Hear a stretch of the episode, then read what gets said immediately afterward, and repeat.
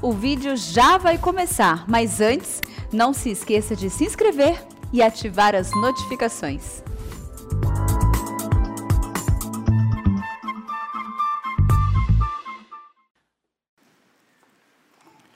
Boa noite, irmãos. Que a paz e a graça do Senhor estejam com vocês. Mais uma vez é uma alegria, um privilégio, um privilégio estar aqui, podendo dividir da santa palavra de Deus com os irmãos. Sem demora, porque o tempo está se estendendo, abra comigo em Lucas capítulo 21, rapidamente. Lucas 21.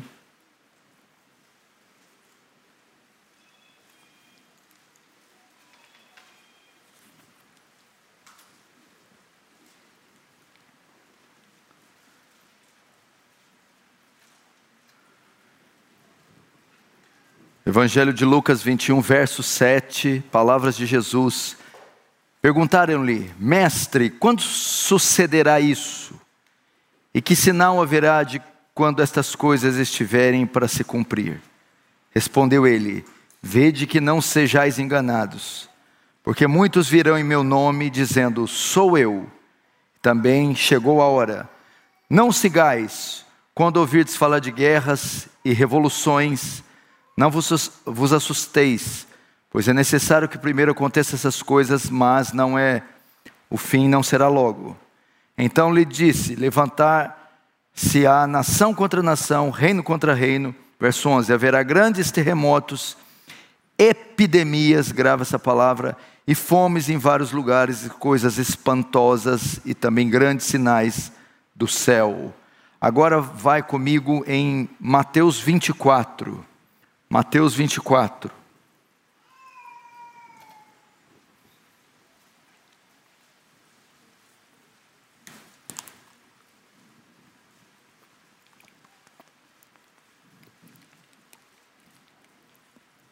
Mateus 24, no verso 4.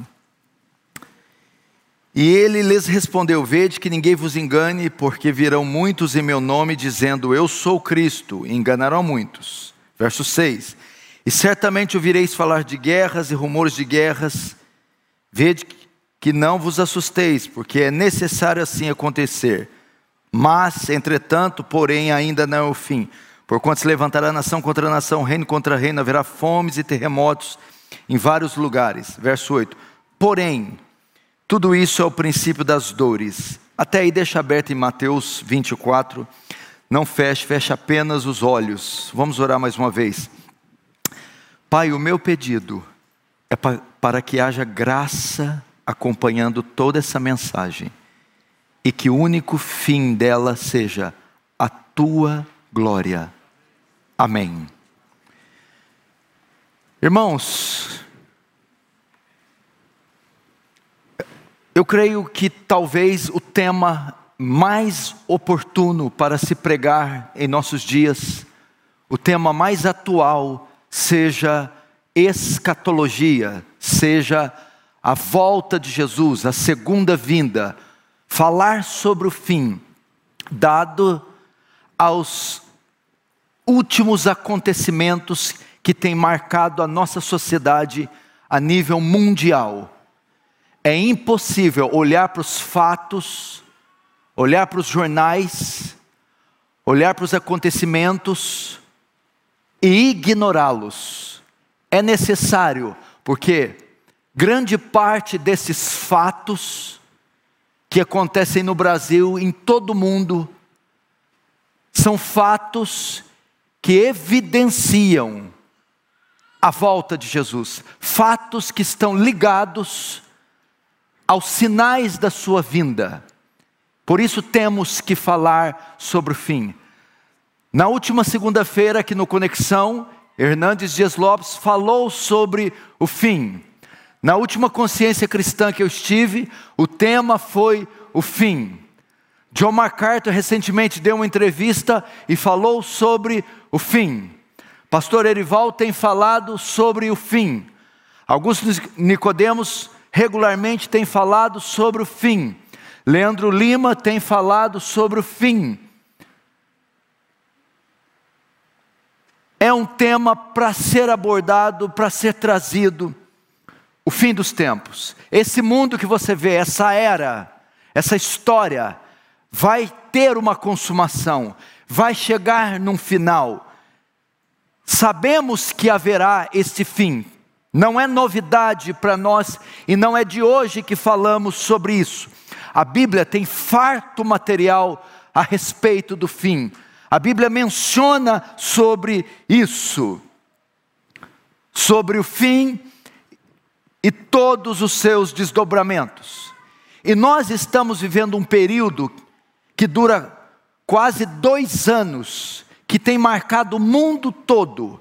É o, advento do coronavírus, da pandemia do coronavírus, que mobilizou o mundo, que dobrou o mundo que botou o mundo de joelhos, que fez com que o mundo entrasse em um colapso nas mais diversas áreas. Coronavírus, sem sombra de dúvidas, é uma das pestes mais marcantes de toda a história da humanidade. Eu não digo no seu poder de fogo, do seu poder de morte, porque tiveram outras pestes mais mortíferas mas na sua capacidade de mobilizar o mundo todo ao mesmo tempo. E eu acredito que nenhuma outra peste conseguiu fazer isso, conseguiu mobilizar, paralisar, mover o mundo todo no mesmo tempo.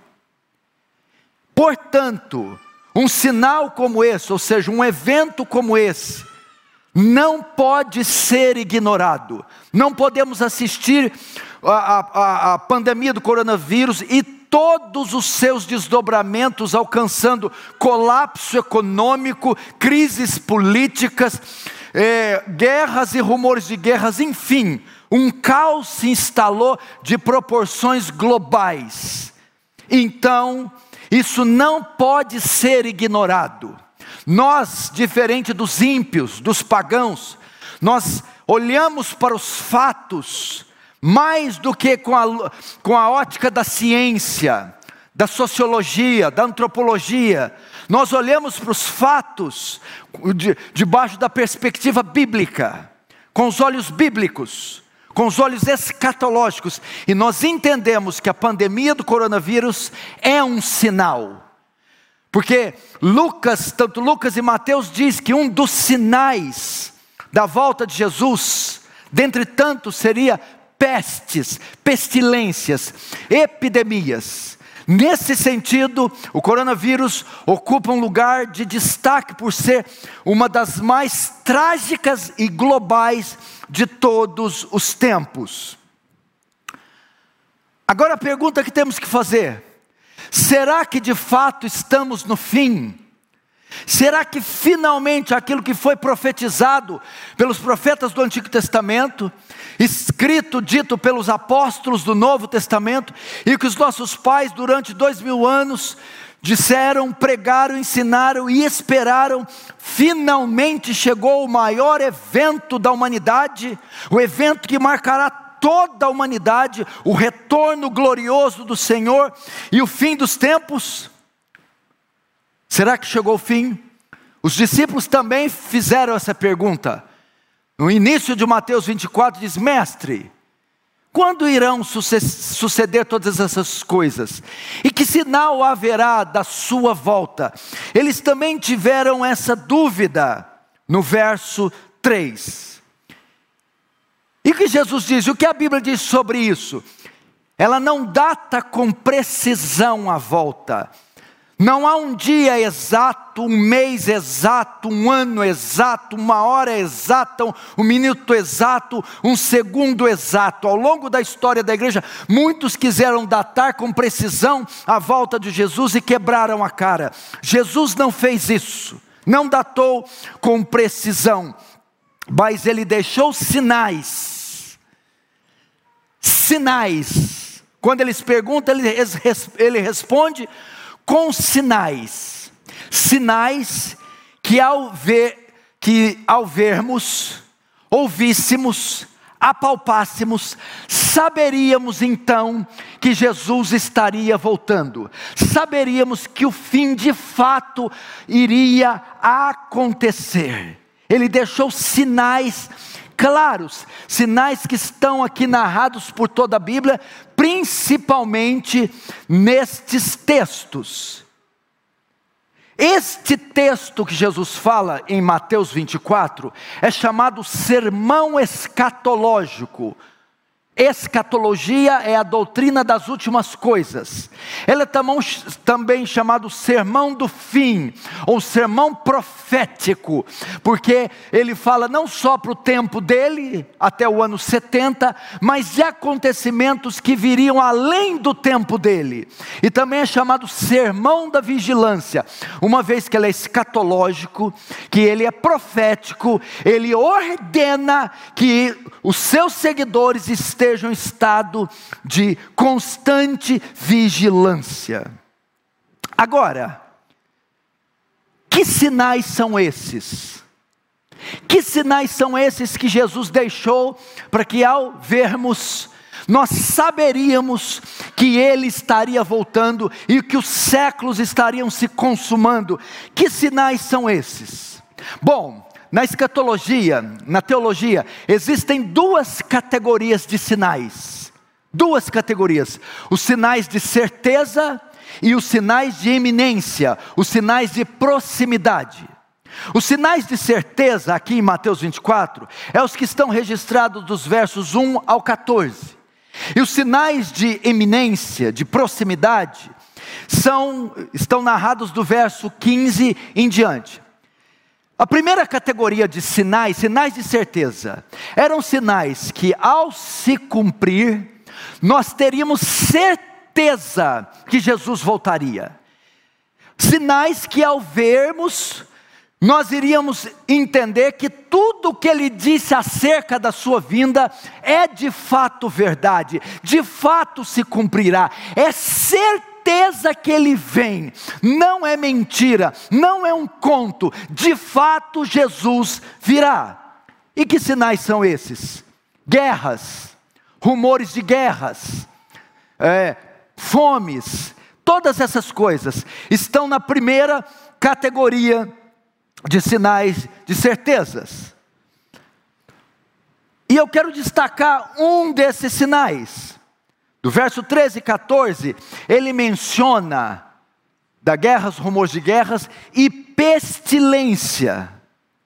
Ou seja, a pandemia do coronavírus é um sinal da volta de Jesus, está claro, inequívoco. Por mais que haja dezenas de milhares de especulações em torno da origem, do propósito, o fato é que está aí, está matando, está colapsando o mundo, é um sinal, é uma praga e é uma peste nítida, é uma evidência cabal da volta de Jesus, é um sinal. Mas o coronavírus está dentro das, da categoria dos sinais de certeza. Quando olhássemos e víssemos o colapso econômico, a crise política, conflitos armados, guerras, rumores de guerras, abalos sísmicos, maremotos, toda essa parafernália que se tornou esse mundo, saberíamos: Jesus vai voltar. Isto é certo, isso é certeza.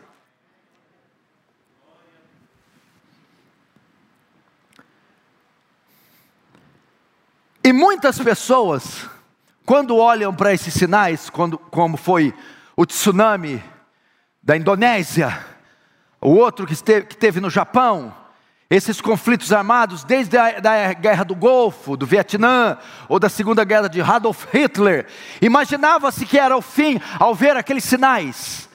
E esse sinal do coronavírus fez com que muitas pessoas começassem a tomar atitudes drásticas, dizendo: agora Jesus volta.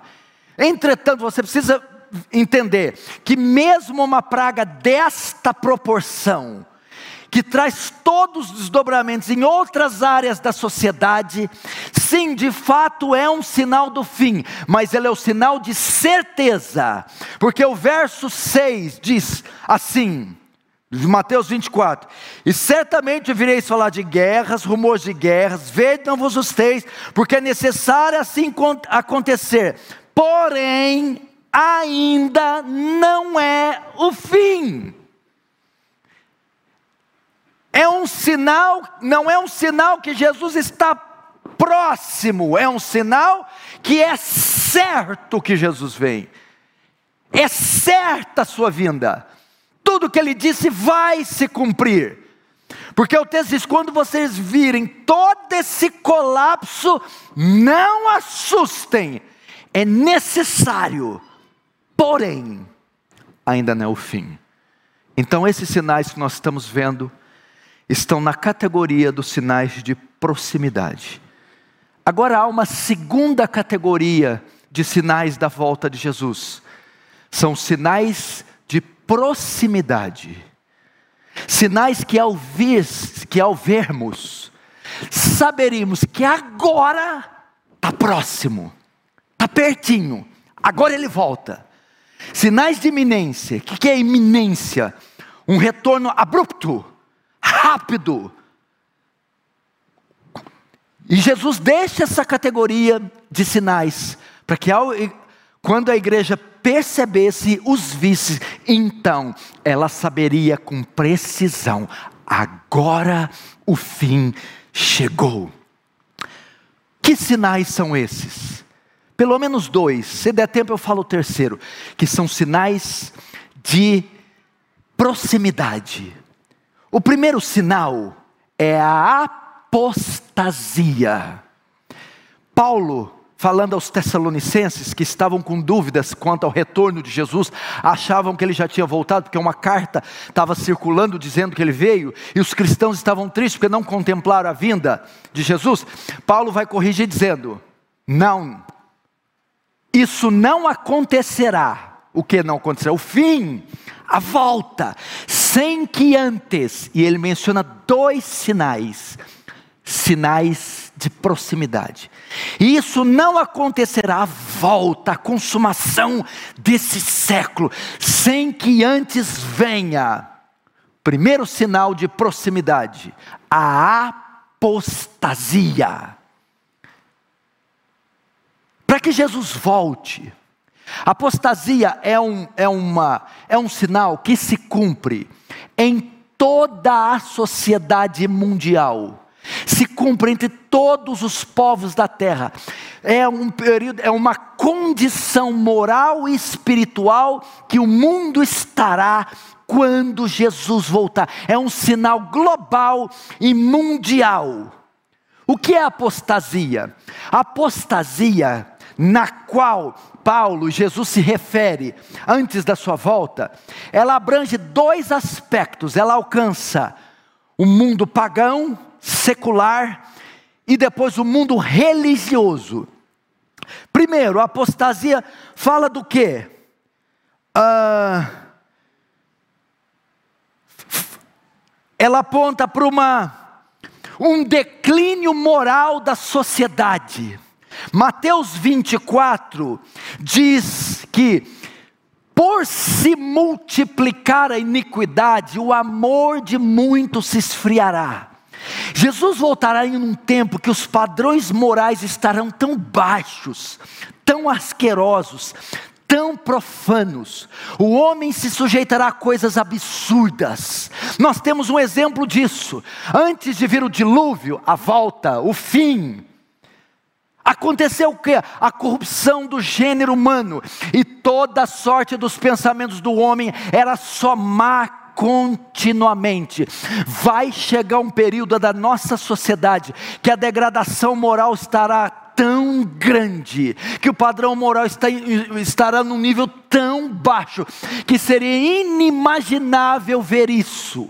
É um dos sinais da volta de Jesus, a corrupção do gênero humano blasfêmias, abusos, orgias, bacanais, uma outra amostra disso é Gênesis 18 e 19, quando choveu fogo e enxofre, é um tipo do fim. O fim precedeu o quê? A corrupção moral de Sodoma era tamanha que os moradores quiseram abusar sexualmente de anjos. E a nossa sociedade está caminhando para uma coisa, uma coisa grotesca como essa. Esse é um sinal de iminência. Quando você começa a se ver crianças tocando em homens nu, em museus, em centros de exposições, essas ideologias, perversões sexuais, abolição dos direitos, abolição da verdade, abolição da, da lei, quando se, tudo se tornasse uma anarquia, um regime tribal, uma coisa hedionda, é um dos sinais de iminência. O segundo sinal, ou, é, ou melhor, a segunda parte que esse sinal alcança, apostasia, também pega o campo religioso. O que é isso? Apostasia é quando houver o abandono da verdade para seguir a mentira. O que é isso? Na próxima volta de Jesus vai ter uma explosão do engano religioso. O engano vai reinar. Apostasia não é as igrejas ficar vazias. Não é isso. As pessoas se tornar ateus. Apostasia é as igrejas ficarem lotadas. É milhares e milhões de igrejas serem plantadas falsas. Falsas hereges por toda parte, falsa doutrina, falsa igreja, falsos pastores, falsa teologia, falsa pregação, falsos cristãos por toda parte. Esse seria um grande sinal. 1 Timóteo capítulo 4 diz que o Espírito expressa, que o Espírito diz é, é veementemente que nos últimos dias apostatarão alguns da fé, dando ouvido aos espíritos enganadores e a doutrinas de demônios. Na segunda quarta, no mesmo capítulo, diz que, e tendo comichão no ouvido, não suportarão ouvir as sãs doutrinas, mas amontoarão para si doutores conforme as suas concupiscências. Só no Brasil, no ano 2015, uma seita inaugurou 1.103 igrejas em um ano. O crescimento das seitas está a todo vapor. Esse seria um sinal, meu irmão.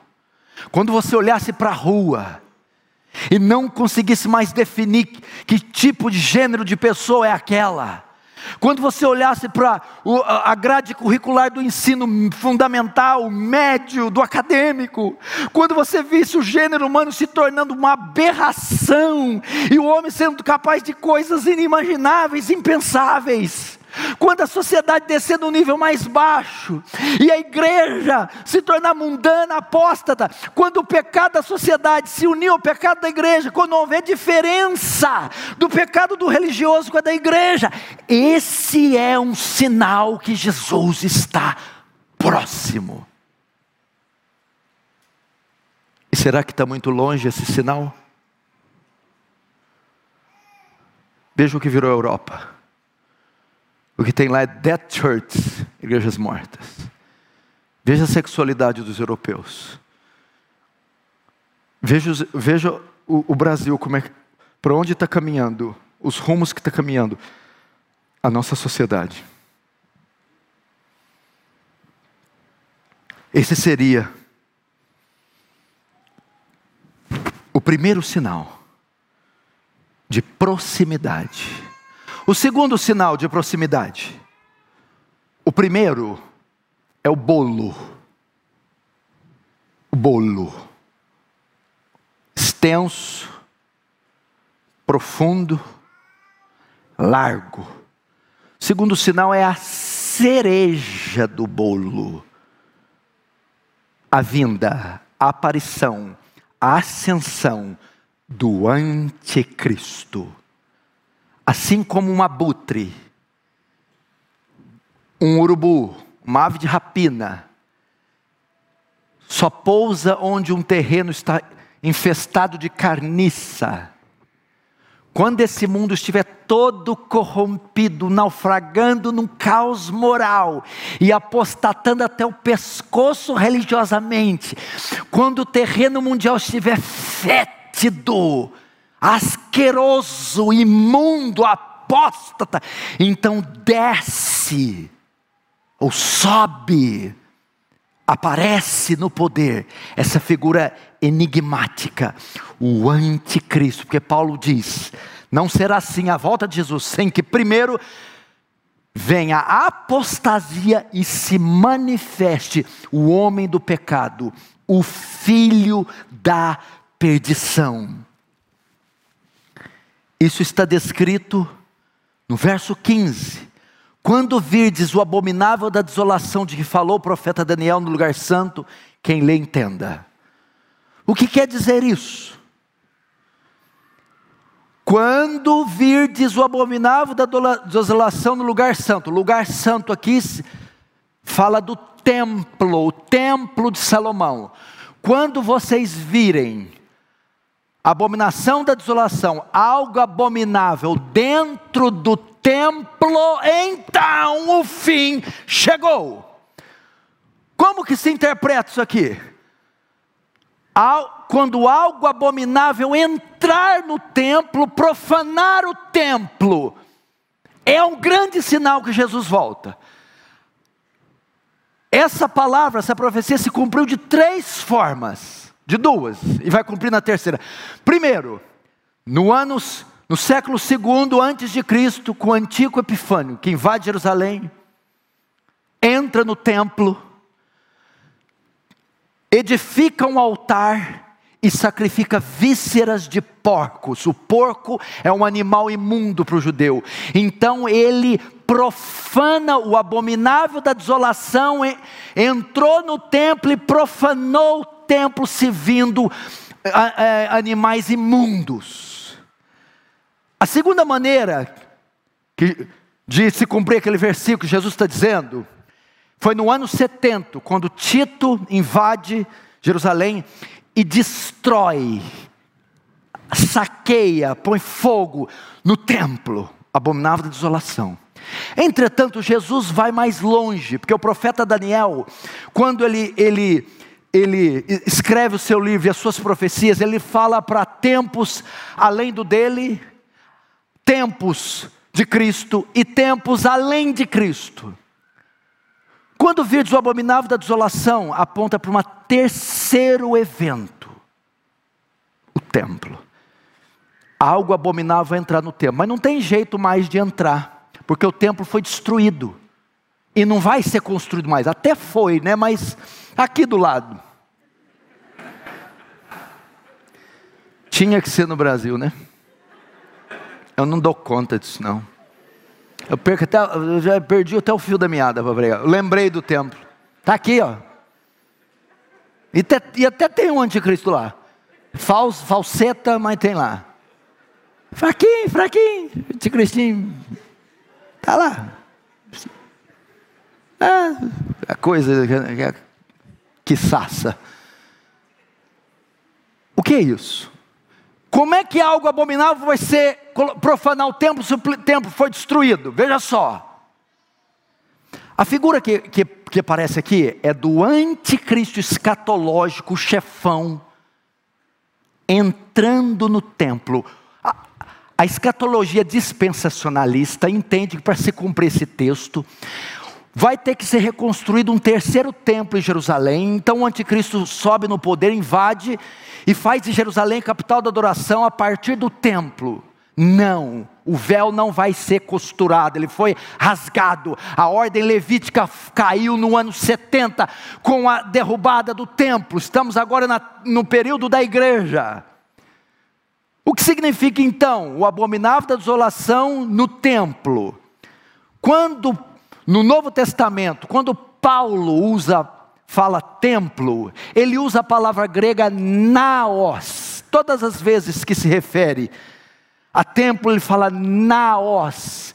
A palavra naos se refere à igreja, igreja.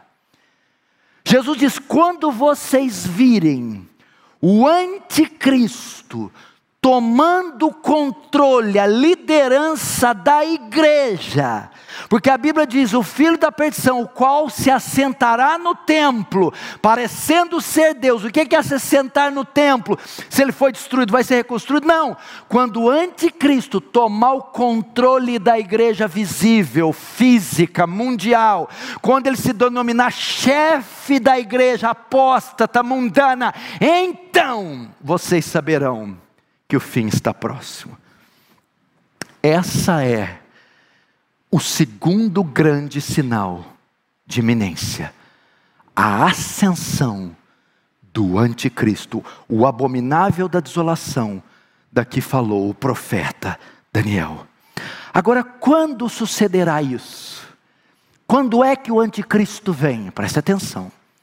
Daniel profetiza 70 semanas.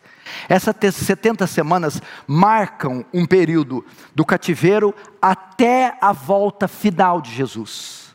A, a, o fim dos tempos. Ele vê além desse mundo, até para o outro mundo.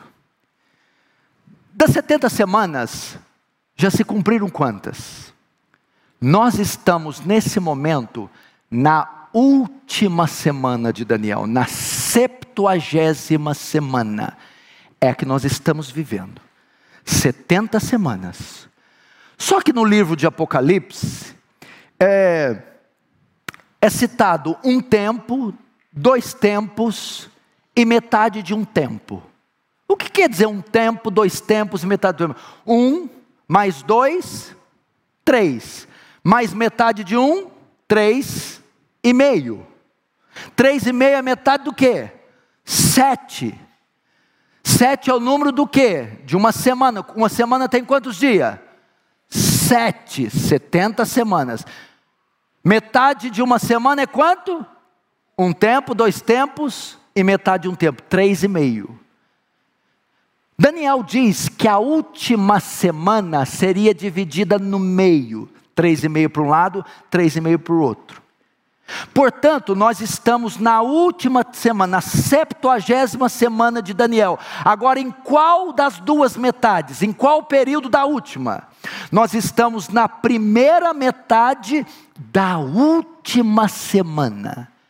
Essa, estamos na última, mas, na, mas como ela foi dividida em duas, estamos na primeira metade. Essa primeira de, metade é destinada ao quê? Como eu sou de escatologia amilenista, eu não creio no milênio literal. Paulo não falou de um milênio literal aqui na terra.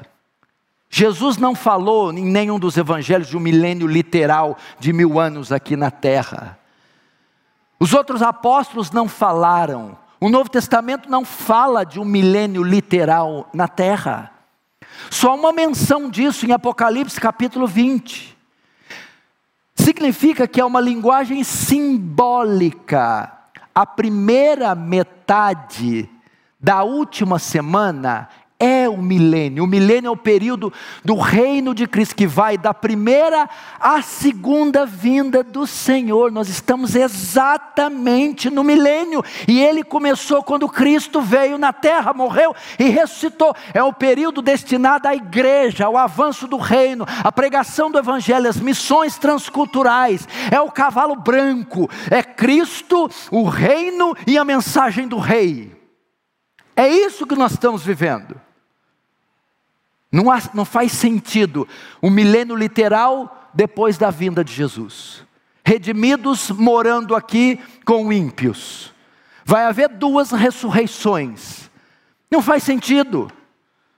Porque o Apocalipse é simbólico, não é literal. Vi um cordeiro com uma espada saindo da boca. Era um, era um carneirinho com a espada lá? Era Cristo e a espada era a palavra. E o anticristo? A última metade. Nós estamos na primeira metade da última semana. Então, chegará a última metade da última semana, o fim do fim. Se a primeira metade é destinada ao avanço do reino, ao período da igreja, a segunda metade é destinada ao anticristo. E é o período que nós chamamos a grande tribulação. A grande tribulação. É o que o texto diz, verso 21.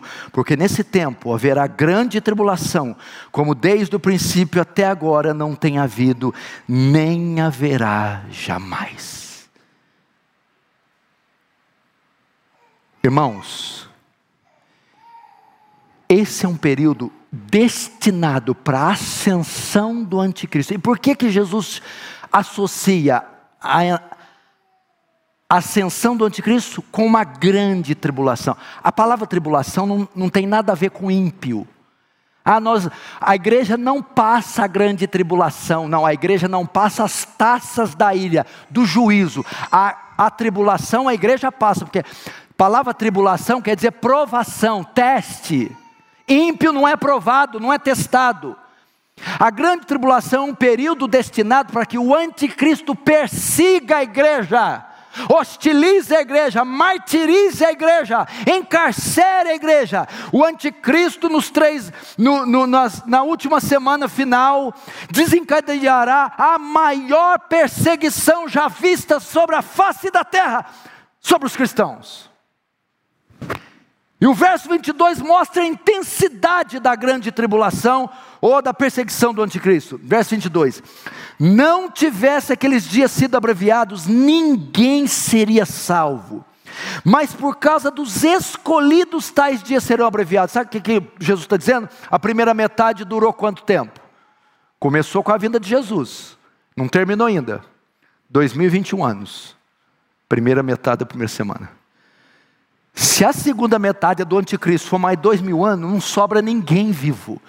Que o que Jesus fez, se aqueles dias não fossem encurtados, diminuídos, a perseguição, as atrocidades, meu irmão, o anticristo vai promover um culto de adoração a Satanás.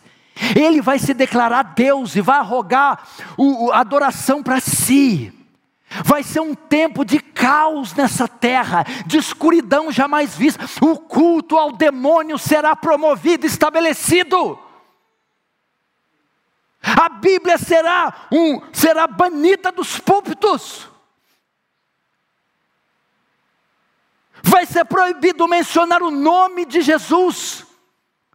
Vai ser um período terrível, marcado por intensa perseguição. Agora o que tem que ficar para nós assim, tudo bem. Pelo que o senhor disse, sinais de certeza e de iminência. Nós estamos no de certeza. Então, a gente não viu. Bom, a apostasia está aí, mas não está aquela catinga ainda, aquele fedozão que o senhor falou.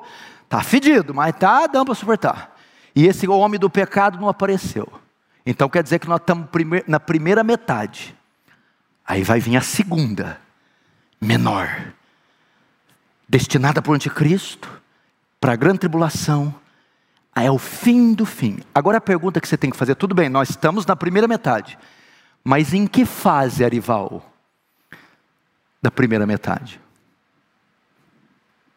Eu acredito, meus irmãos, que o cenário mundial, principalmente com a chegada desse vírus, está se desenhando um período que parece que estamos chegando no final da primeira metade quase fazendo a transição para a última metade. Sim, nós estamos na primeira, mas me parece que ela está bem próxima de terminar, porque o quadro está sendo pintado apostasia. E tudo está sendo preparado para um cenário onde um líder mundial, político, militar e religioso governe. Já estou terminando, não fique nervoso. Agora, que relevância tem isso? Qual o sentido dessa pregação? Hoje, hoje, o que nós estamos vivendo, já vimos furacões, guerras de tudo quanto é sorte. Duas guerras levaram mais de 100 milhões de pessoas, terremotos, tsunamis, pestes estão acontecendo. O que, que Jesus diz? Verso 8. Porém, tudo isso, tudo isso que está acontecendo em Brasília, nos Estados Unidos, no Afeganistão, tudo isso que está acontecendo na ciência, na tecnologia, é o princípio das dores. Preste atenção, gente. Jesus não, Jesus não arrota palavras sem sentido. O que, que ele quis dizer com o princípio das dores? a pandemia do coronavírus, esse colapso político, econômico, esse negócio. Meu, meu irmão, a terra está surtada.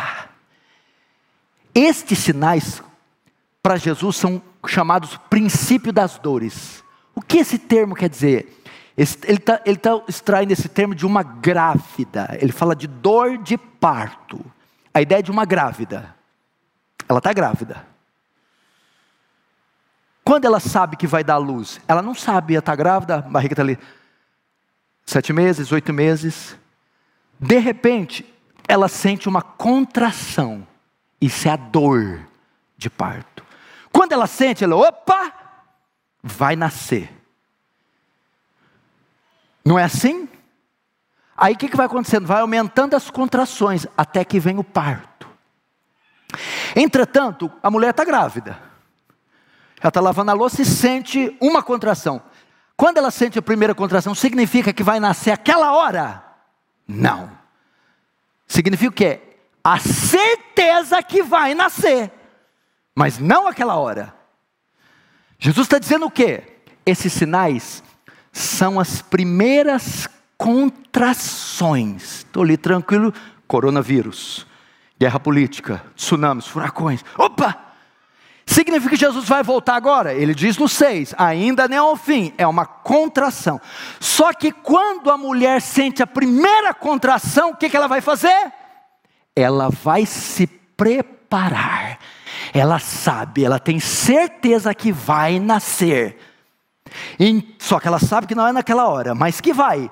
Ela vai fazer o quê? Ligar para o marido, agendar com o médico, preparar a equipe, levar o enxoval. Ela vai se preparar para o parto, que foi anunciado com a primeira contração.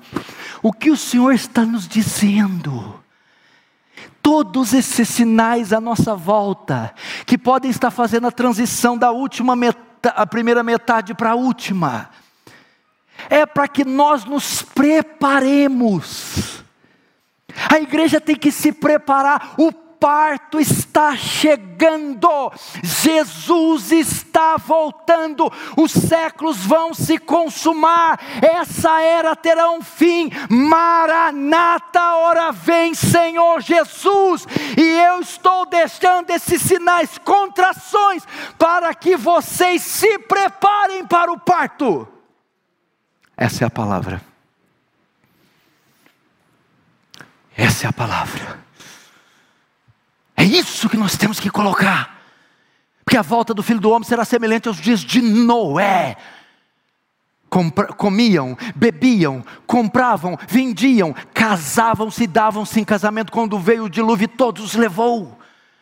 Parece que nós não estamos vivendo a luz da realidade da volta de Jesus, a luz da brevidade da vida. Você já viu quantos anos você tem? Você já viu as dores que apareceram no seu corpo? Você já viu como estão seus pulmões, seus rins?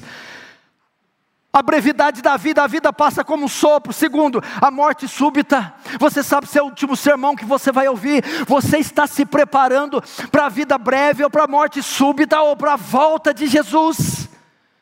Temos que andar à luz dessas três realidades. Primeiro, a brevidade da vida, a vida passa como um sopro. Segundo, a morte súbita, podemos morrer a qualquer momento. Terceiro, viver tendo em mente a iminente volta de Jesus. Jesus vai voltar. Jesus nos manda nos preparar. Essa é a ideia. As contrações. Aí o que, que vai acontecendo? Quando vai chegar na luz, o que, que vai acontecendo? Aumenta a contração em espaço de tempo e em intensidade. A primeira dá numa hora, a segunda uma hora depois. A terceira, meia hora depois, mais doída que a primeira. E perto do parto, várias contrações e doídas. Os sinais vão aumentar em número e intensidade veremos abominações nesse mundo. Entretanto, é Deus avisando: peguem o enxoval, vistam-se da armadura de Deus, preguem o Evangelho, abandone os pecados ocultos, porque eu estou às portas. Como se prepara? E agora eu encerro, vou só citar. Jesus, ao terminar isso, ele cita três parábolas dos mordomos infiéis, das virgens e dos talentos. Por que, que Jesus cita essas três palavras após pronunciar um sermão escatológico? Primeiro, quando ele cita dos servos infiéis, ele diz da nossa devoção a Ele. Eu estou às portas. Vigie a maneira com que você, a, a sua aliança comigo, mude a sua devoção comigo.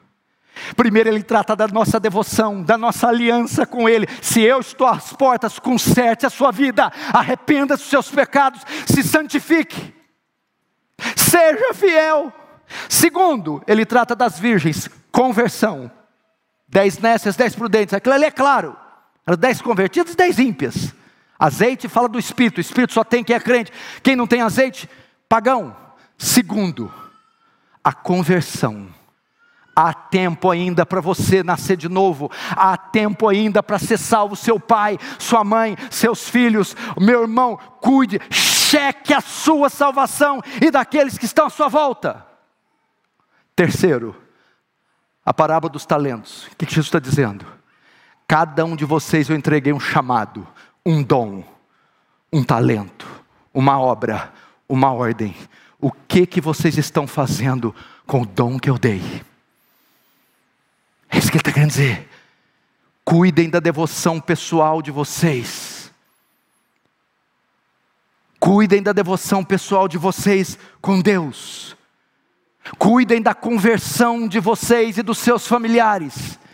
Cuidem do chamado e do talento que eu dei a vocês, porque quando eu voltar, eu prestarei, eu requerirei contas de cada uma dessas coisas. Amém? Jesus está voltando, meus irmãos. Vamos nos arrepender, vamos falar com Ele. Feche os olhos, curva a sua cabeça.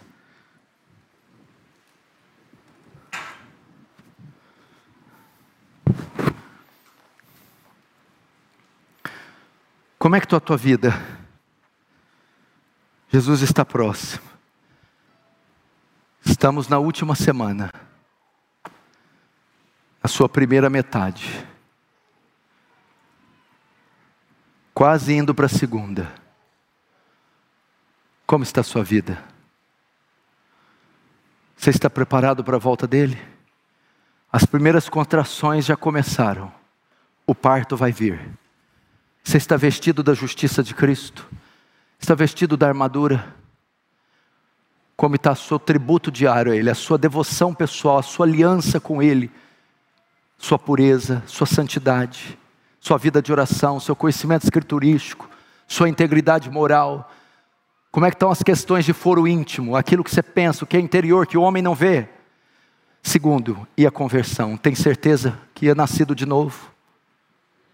Tem certeza que você é crente, que é trigo e não joio, que é ovelha e não bode, que é virgem nécia, que é virgem prudente não nécia. Oh, meu irmão. E terceiro, seus talentos. Você tem enterrado eles? Qual posição você ocupa no reino de Cristo, meu irmão? Qual posição você ocupa? atende o seu chamado.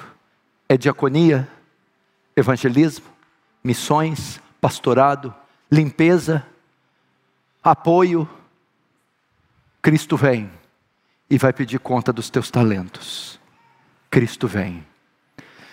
Senhor Jesus, não nos deixa, quando chegar aqui, encontrar uma igreja morta, inoperante, mundana, carnal, egoísta, em si mesmada. Senhor, precisamos daquele azeite, daquele bálsamo derramado no Pentecostes. Oh Deus que fez aqueles homens virar de pernas para o ar, a sociedade da sua época, camponeses, donas de casa, pescadores, poderosos na palavra, na oração, donas de casa, trabalhadores, operários íntegros, retos, faz de nós tais homens. Espírito Santo acorda a igreja, chacoalha a igreja, aviva a igreja, santifica a igreja. Deita fora os ídolos, meus irmãos. Confesse pecados ocultos. Se recrute no ministério, no serviço. porque Cristo vem, Cristo vem, Cristo vem. Que a igreja esteja preparada, em nome de Jesus. Amém. Amém.